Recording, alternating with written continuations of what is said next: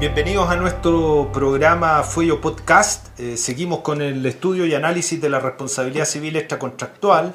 Hoy nos vamos a dedicar a una regla bien específica eh, junto al profesor Juan Ignacio Contardo de la Universidad Diego Portales y se trata del artículo 2316 del Código Civil y en particular su inciso segundo.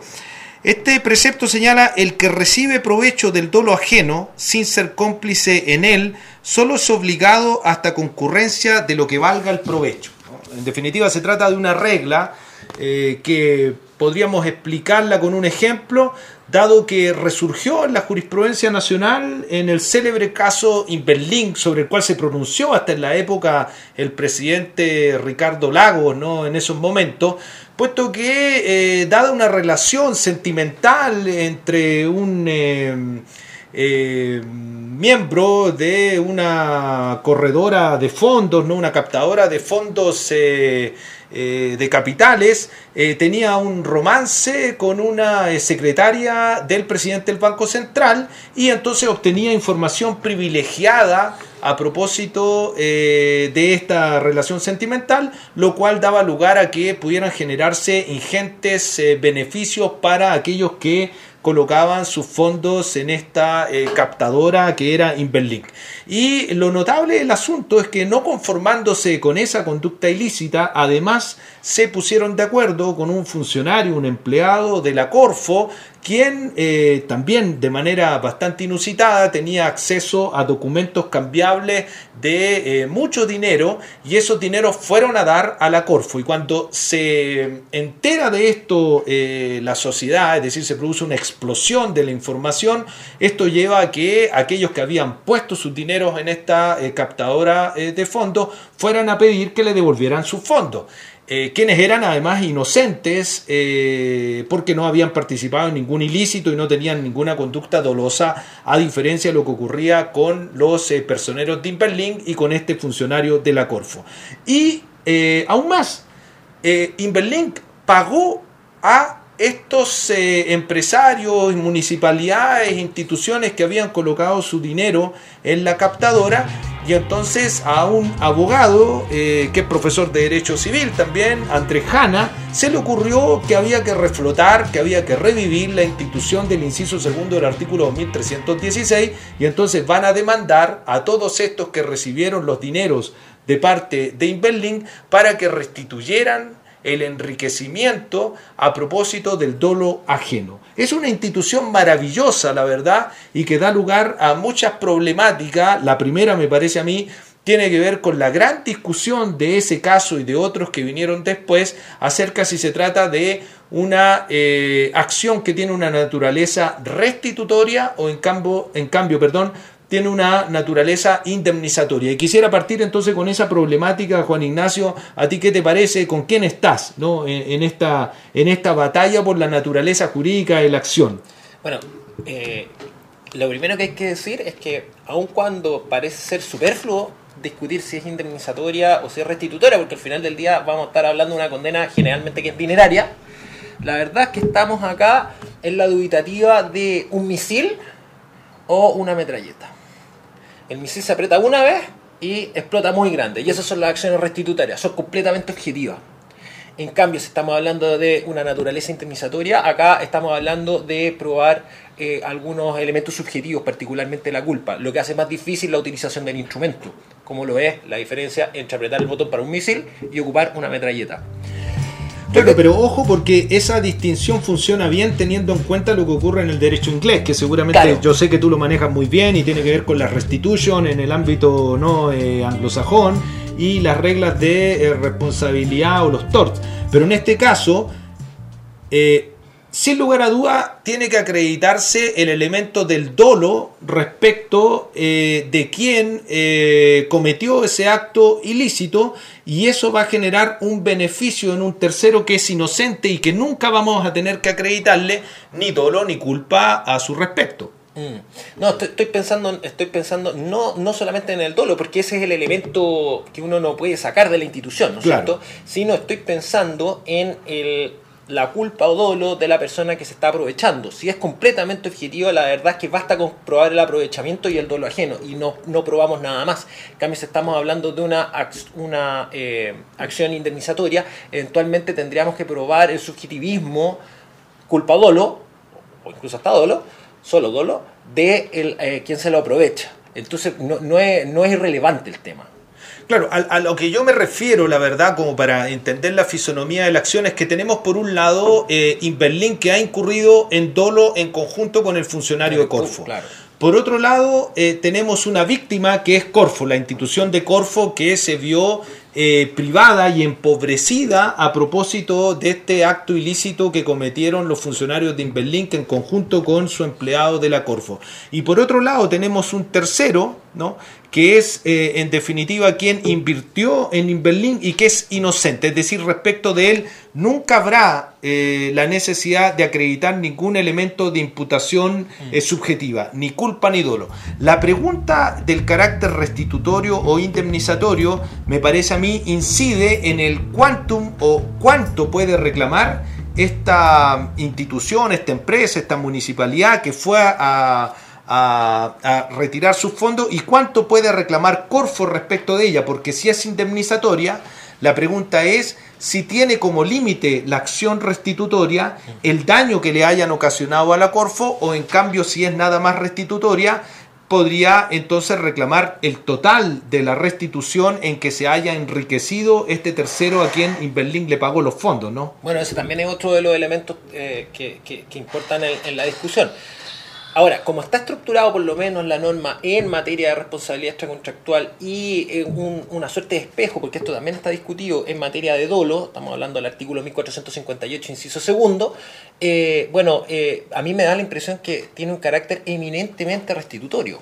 De acuerdo. Eminentemente porque, bueno, la norma del dolo, porque sería una consecuencia de las restituciones que tendrían lugar, ¿no es cierto?, con ocasión de esa conducta. Y en materia indemnizatoria, a pesar de que está en el artículo, eh, eh, eh, perdón, a propósito que está tratado en la responsabilidad extracontractual, la verdad es que la lógica de la institución da, da a entender que sería solamente una, una restitución y no meramente, y no una indemnización.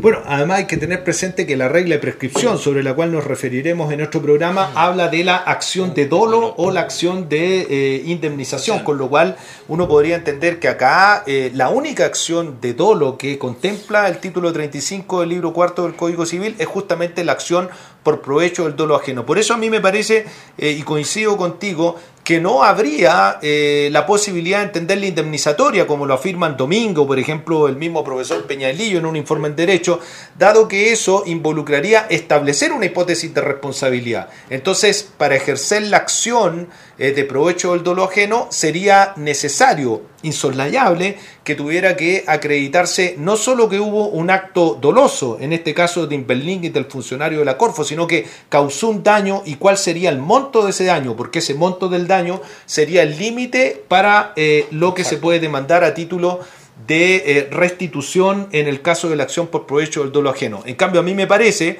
que en la acción prevista en el inciso segundo del artículo 2316, la, la, la, víctima, en este caso Corfo, podría reclamar por un lado una indemnización de perjuicio a quienes le causaron un daño y por otro lado una acción restitutoria por aquello en que se enriqueció este eh, tercero. Una cuestión distinta es el quantum del enriquecimiento y lo que sería objeto de la, de la restitución, pero en definitiva tendría una doble legitimación activa para ejercer por un lado la acción indemnizatoria y por otro la acción restitutoria. Eh, me parece que es distinto a lo que ocurre, por ejemplo, en la ley de propiedad industrial, ¿no? porque en la ley de propiedad industrial cuando se afecta el derecho de propiedad industrial, la regla del triple cómputo permite una opción. Sí, exactamente. ¿Cierto? No, no, no existe la posibilidad de acumular. En cambio, me parece que acá en la acción por provecho del dolo ajeno existe una posibilidad de acumular la acción indemnizatoria y la acción restitutoria por provecho del dolo ajeno. ¿Tú coincides con eso o te parece que habría que hacer algunas distinciones? Eh, mira, eh, bueno, la, la, posibilidad de acumularla va a estar siempre vigente. ¿ah? De acuerdo. Va a estar siempre vigente. El problema es que eh, y que se presentan siempre los casos en que se acumula una restitución a una indemnización, es que es lo que le queda a la indemnización y que no está cubierto en la restitución. Claro. Y entonces hay que hacerlas compatibilizar. Lo que no puede suceder es una cosa, que ambas se superpongan y por lo tanto se genere o una doble restitución o una doble indemnización. Y por lo tanto hay que tratar de evitar ese, ese efecto que se ve, por ejemplo, en otras materias como en la resolución por incumplimiento cuando se ejerce la acción restitutoria y la indemnización equivale a lo que debería corresponder la restitución. Y eso no puede suceder. Eso no puede suceder, claro. La, la otra cuestión es eh, aquella relativa a la, a la prescripción, ¿no? Eh, de- ¿Desde cuándo se cuenta el cómputo del plazo de los cuatro años eh, eh, previstos eh, para esta acción eh, conforme lo señala el artículo 2332? Me gustaría saber a ti qué te parece ese debate, o sea, ¿se cuenta desde el dolo, se cuenta desde el enriquecimiento? ¿Habría que considerar el momento en el cual se produce el enriquecimiento por parte de quien recibe el provecho del dolo ajeno o simplemente habría que contarlo desde el momento de eh, el dolo? Mira, eh, eh, la, discusión que, ha existido sobre el particular creo yo que eh, ha dejado de tomar en consideración un elemento bien importante de la norma y que es el, el aprovechamiento del dolo ajeno permite en algún momento de, eh, del tiempo que el que se aprovecha se haga dueño de ello. Y por lo tanto, hay, en, en parte la regla tiene algo de propietario, de regla propietaria. Si uno lo mira desde ese punto de vista, eh, la norma, ah, yo, yo por lo menos soy partidario de entender que se produce en ese caso la prescripción de la acción desde el aprovechamiento y no desde el dolo. Yo también coincido con eso, porque si no faltaría un elemento ¿no? Eh, para poder reclamar y en definitiva la acción eh, necesariamente debe estar eh, determinada en cuanto al cómputo eh, de la prescripción desde el momento que el sujeto efectivamente eh, pueda ejercerla y se configuren los elementos de la institución. Sin enriquecimiento, sin aprovechamiento, no puede haber acción, porque Claro. simplemente no ha nacido la acción para reclamar el objeto de la restitución, que es el aprovechamiento, y me parece que ese es un argumento decisorio para poder entender que de- solo desde ahí puede contarse el plazo de, de prescripción. Y cuando Se- vence el plazo, además se genera el, el efecto que yo te estaba mencionando. El aprovechamiento ya va a quedar patrimonialmente en el patrimonio de quien se aprovecha y en Exacto. consecuencia ya no va a haber forma de atacarlo por ningún lugar. Claro. Ahora, fíjate que en este caso que fue fallado en, en- en- en- en una pluralidad de sentencias de la Corte Suprema, eh, se ordenó la restitución total de lo que se le había restituido a quienes habían invertido eh, en Inverlín. Es decir, si eh, la municipalidad de Viña del Mar, era un caso, ¿no? Había logrado rescatar eh, 100 millones de pesos, se le obligaba a restituir los 100 millones. Pese a que al inicio la municipalidad había ¿no? colocado una cantidad de dinero cercana a esa y la diferencia entonces estaba entre el capital y aquellos intereses que se le habían generado. ¿A ti te parece que ahí, en ese caso, la restitución debiera ser eh, por el total, eh, por esos 100 millones, eh, que fue lo que efectivamente recuperó e ingresó a su patrimonio en el ejemplo de la municipalidad, o en cambio eh, debiera diferenciarse eh, el capital que invirtió y eso no debiera contabilizarse para efectos del objeto de la restitución? Eh, yo creo que en este caso debe, eh, a ver, el- el- la restitución debe cubrir lo aprovechado, el aprovechamiento. Y por lo tanto hay que calcular en todos los casos cuál es el aprovechamiento. Claro, No sumarle nada más.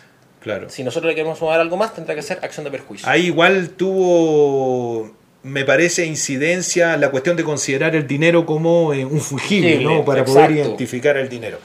Bueno, eh, hemos tenido entonces hoy la ocasión de discutir acerca de esta eh, norma que dormía en el Código Civil, que fue despertada y eh, sin duda va a seguir despierta, puesto que en los negocios siempre hay alguien que puede aprovecharse de la ilicitud que lleva a cabo algún sujeto y ese provecho entonces desde el punto de vista moral tiene que volver al bolsillo de quien se vio afectado por el dolo y no mantenerse en aquel que se vio aprovechado por el mismo pero causalmente por una actividad dolosa. Muchas gracias y nos vemos en otro programa.